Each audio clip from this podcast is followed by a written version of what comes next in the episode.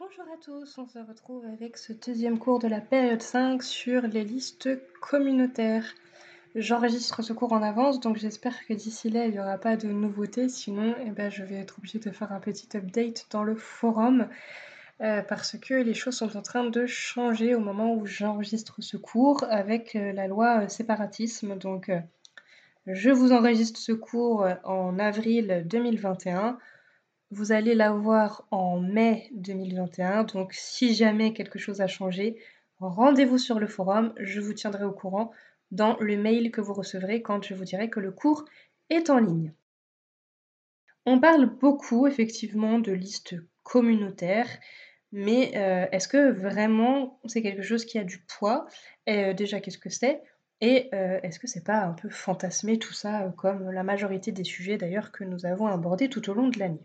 À chaque élection euh, municipale, il y a toujours cette peur du communautarisme, cette peur de liste communautaire. Mais en fait, c'est quoi exactement? Eh bien, par exemple, quand on vous parle de euh, l'UDMF, donc euh, l'Union démocrate des musulmans français, ou qu'on vous parle de Christine Boutin avec le Parti démocrate chrétien, ce sont des listes communautaires, c'est-à-dire que ce sont des listes qui invoquent ou évoquent euh, des minorités euh, ethniques ou des minorités euh, religieuses pour établir un programme. En général, ce sont des, pourtant des, partis qui se définissent comme non confessionnels, mais qui ont comme nom musulmans, chrétiens, etc.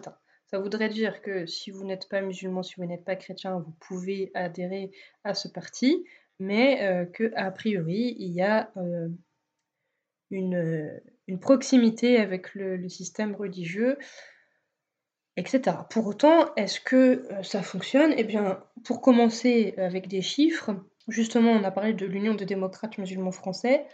Alors, on s'imagine que ça pourrait faire beaucoup de, voix euh, dans la banlieue parisienne, par exemple, où a priori il y aurait euh, plus, euh, au vu du nombre de mosquées, hein, bien sûr, c'est comme ça qu'on se base, plus de communautés musulmanes, eh bien, ils ont fait 0,13% des suffrages. par exemple, à Mantes-la-Jolie, dans les Yvelines, ils avaient fait 6% des suffrages. ils avaient fait 7% des suffrages à Garges-les-Gonesse. Alors effectivement, dans le nord, à Maubeuge, ils avaient eu jusqu'à 40%, mais ça reste euh, en général de petits euh, chiffres. Donc ce sont des listes, comme on dit, qui se présentent, qui s'affirment sur la base d'une affiliation spécifique. Et là, dans ce qui nous intéresse, ce sont des spécificités religieuses. Donc, a priori, elles souhaitent s'adresser à une communauté spécifique, mais comme on vient de le dire, elles sont obligées de pouvoir accepter tout le monde. Alors, vous avez bien euh, imaginé qu'on n'allait pas que parler des listes communautaires, étant donné que, à part vous faire un rapide euh, bilan des élections européennes, par exemple 2019, ou des élections municipales 2019, etc., euh, le cours serait vite fait. Hein. ça peut être plié en, en 10 minutes, puisque par exemple en 2019, euh, L'UDMF a obtenu 0,13% des suffrages. à Mayotte, où il y a 95% de musulmans, le parti a recueilli deux voix. vous voyez, c'est pas une menace énorme pour la démocratie, hein. mais toutefois, sur les fonds des élections municipales, par exemple, Darmanin, qui était à l'époque ministre de l'Action des comptes publics, s'inquiétait après les élections européennes en disant que la République devait se défendre justement de ces listes qui arrivaient. Donc forcément, ça avait touché beaucoup plus de monde, ça avait fait une polémique, comme d'habitude, en 2019. Alors, la vraie question, c'est déjà, est-ce que c'est possible? Est-ce qu'on peut faire des listes communautaires? Est-ce que c'est vraiment légal? Pourquoi est-ce qu'on pourrait les interdire? Est-ce que... voilà, on peut se poser plein de questions. Donc, contrairement aux agents publics, qui sont soumis à un devoir de neutralité, les élus ne sont pas soumis à cette obligation de neutralité. C'est-à-dire qu'on pourrait tout à fait avoir, euh, par exemple, un maire euh, qui porte une kippa ou euh, une députée qui porte un, un hijab. Il y a de nombreuses personnalités religieuses qui ont siégé comme parlementaires, par exemple l'abbé Pierre, euh, Kir, le chanoine, euh, qui allait dans l'Assemblée nationale avec la soutane, donc l'habit qu'avaient les prêtres. À l'époque, ça posait déjà souci. inutile de se dire ah ça devait être mieux avant, c'est faux, ça posait déjà souci. Les candidats qui se présentent aux élections, normalement, se présentent pour des convictions politiques, ne se présentent pas pour des convictions religieuses. Ils ont le droit de mettre en avant ces convictions religieuses, mais aujourd'hui, à l'heure où on nous parle de euh, religion politisée, effectivement, se présenter à une élection euh, sous euh, l'égide d'une conviction religieuse, forcément, dans la tête des gens, ça vient tout mélanger. Quand on est un élu, on doit être neutre. C'est-à-dire que on peut euh, effectivement porter un signe religieux, etc., mais on ne doit pas faire de favoritisme pour telle et telle euh, communauté religieuse. Et c'est ce qui rendrait l'exercice difficile puisque dans la tête des gens, si les gens savent de quelle conviction la personne est et qu'elle attribue par exemple un terrain pour la construction d'un lieu de culte, qu'elle attribue un terrain pour la construction d'une école confessionnelle, etc., on va forcément l'accuser de faire du favoritisme et c'est dans ce sens-là que souvent on met des limites à la liberté de manifester la religion quand on est élu, tout simplement pour qu'ensuite il n'y ait pas de problème parce que vous savez très bien que les gens peuvent avoir, hélas, euh, la polémique facile.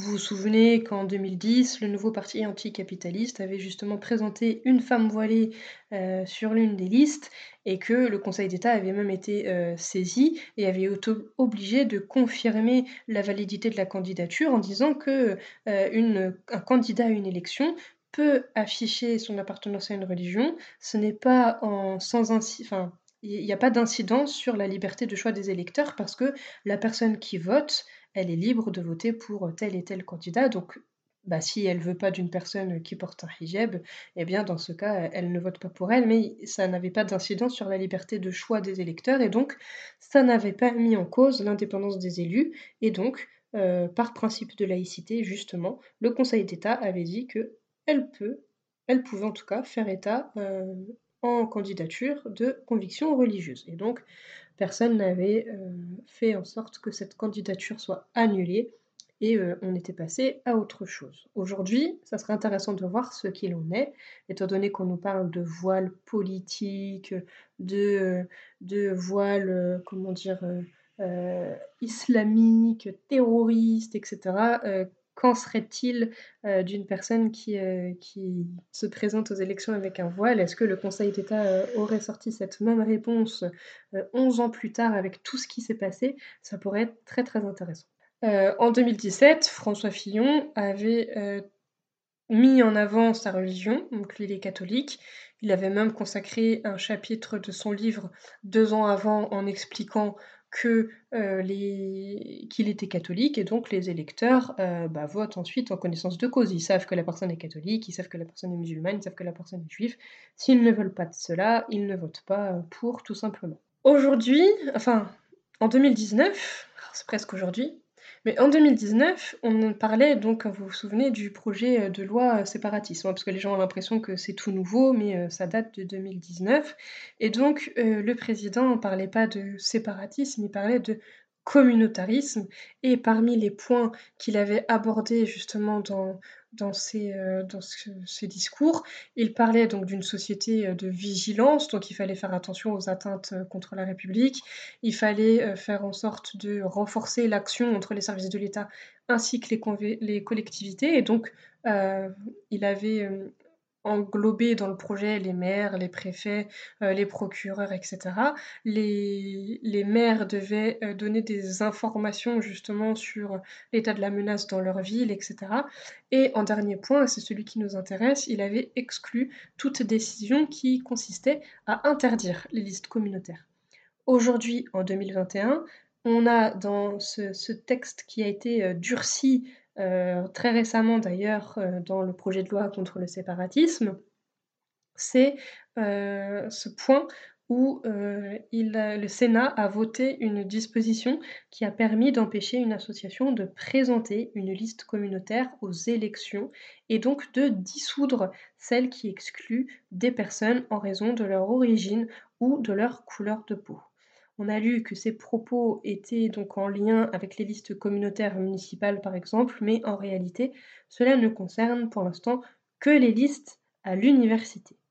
Alors maintenant, euh, on va aller un petit peu plus loin et puis on va parler du vote dans les religions. Je sais que c'est une question qui revient tout le temps. Est-ce qu'on peut voter? Est-ce qu'on doit voter? Si, l'on vote euh, pour qui ou contre qui, etc., etc. Donc dans le judaïsme, euh, il y a un rapport au vote qui est assez particulier. Tout simplement parce que les, rabbins partent du principe où voter, ce n'est pas un acte euh, qui se fait comme ça sans, sans, réflexion. Ça fait partie de la vision de la Torah, de savoir que euh, c'est un plan divin que de vivre dans un endroit où il y a un plan politique. Ça fait partie, entre guillemets, euh, euh, de tout ce qui est euh, destiné, gouvernance, etc. Et donc, une question aussi cruciale que celle du vote ne peut être tranchée que par des hommes qui ont assimilé la sagesse de la Torah. Parce que justement, et là vous allez avoir un lien avec le cours dernier, il part du principe où depuis que le temple de Jérusalem a été détruit, les grands sages sont les seuls qui ont du recul pour savoir les conséquences de certains choix et ceux qui doivent guider les croyants. C'est-à-dire qu'avant, tout le monde pouvait aller s'instruire au temple où c'était entre guillemets là où il fallait aller s'instruire, c'était la référence. Depuis qu'il a été détruit, seule la science, la sagesse, etc., euh, va à un petit nombre de personnes et il n'y a que eux qui peuvent avoir le discernement pour savoir euh, quelles seront les conséquences de certains actes. C'est-à-dire qu'aujourd'hui, si vous votez pour un candidat, par exemple, euh, bah, c'est ce qui s'est passé pour beaucoup d'électeurs d'Emmanuel Macron, ils n'avaient pas mesuré les conséquences de cet acte en mettant un homme comme celui-ci au pouvoir. Les gens n'ont pas cette sagesse, ne savent pas euh, entrevoir les conséquences de certains choix. Et aujourd'hui, peut-être que beaucoup euh, regrettent d'avoir euh, élu le président. Et donc, les juifs partent du principe où parce que c'est pas donné à tout le monde, il faut que ce soit des sages qui ont du recul, qui s'expriment pour dire pour qui voter, comment voter, etc. Et c'est pour ça qu'ils parlent souvent dans les médias de vote juif. Donc ça, c'est pour le judaïsme, vous voyez, il y a une, nuance importante. Dans l'islam, c'est pas aussi tranché, tout simplement parce qu'il y a divergence. Vous allez avoir des gens qui vont dire que c'est de l'associationnisme euh, parce que on participe euh, à la vie euh, d'un autre pays avec d'autres lois autres que celles de Dieu. Et il y a des personnes qui disent qu'il faut être un citoyen actif, un citoyen responsable, etc. Et donc, de ce fait, eh bien, il y a divergence sur ces questions, tout simplement parce que bah, les positions sont, ne sont pas très éclairées. Il n'y a pas de réponse unique euh, en fonction des circonstances, en fonction des savants, en fonction des nécessités, en fonction de, qui s'est exprimé, en fonction ouais, de la situation, est-ce que c'est urgent, est-ce que ce n'est pas urgent, etc. Les musulmans euh, votent euh, ou non dans les pays qui sont non musulmans, dans lesquels ils sont citoyens, tout simplement parce que bah, ça dépend de beaucoup de choses. Alors vous allez avoir des branches qui ont clairement tranché en disant il ne faut pas voter. Et vous allez avoir des, branches qui sont un petit peu plus euh, euh, nuancées et donc ils vont vous dire il faut voter et dans ce cas il faut voter pour ce qui est le moindre mal. Euh, il faut voter pour la personne qui fera en sorte qu'il y a un peu plus de justice, etc., etc. Donc ça nécessite là aussi des connaissances politiques importantes, connaître les programmes, connaître les partis, anticiper au maximum les décisions des uns et des autres et donc avoir des connaissances importantes en politique. Pour ce qui est du christianisme, alors par exemple pour les catholiques, je ne sais pas si vous le savez, mais le droit de vote, c'est une obligation. En fait, le chrétien a le devoir de participer à la vie publique. C'est dans le catéchisme de l'Église catholique, au paragraphe 2239, euh, où c'est bien clair que la soumission aux autorités légitimes et le service du bien commun exigent des citoyens qu'ils accomplissent leur rôle dans la vie de la communauté politique. Et donc le paragraphe 2240 donne trois obligations qui découlent de ce principe le paiement des impôts, l'exercice du droit de vote et la défense du pays. Donc voilà pour ce cours. Comme je vous ai dit en introduction, euh, vérifiez le forum parce que s'il y a eu des nouveautés, je les mettrai par écrit étant donné que j'ai enregistré ce cours en avance. Voilà.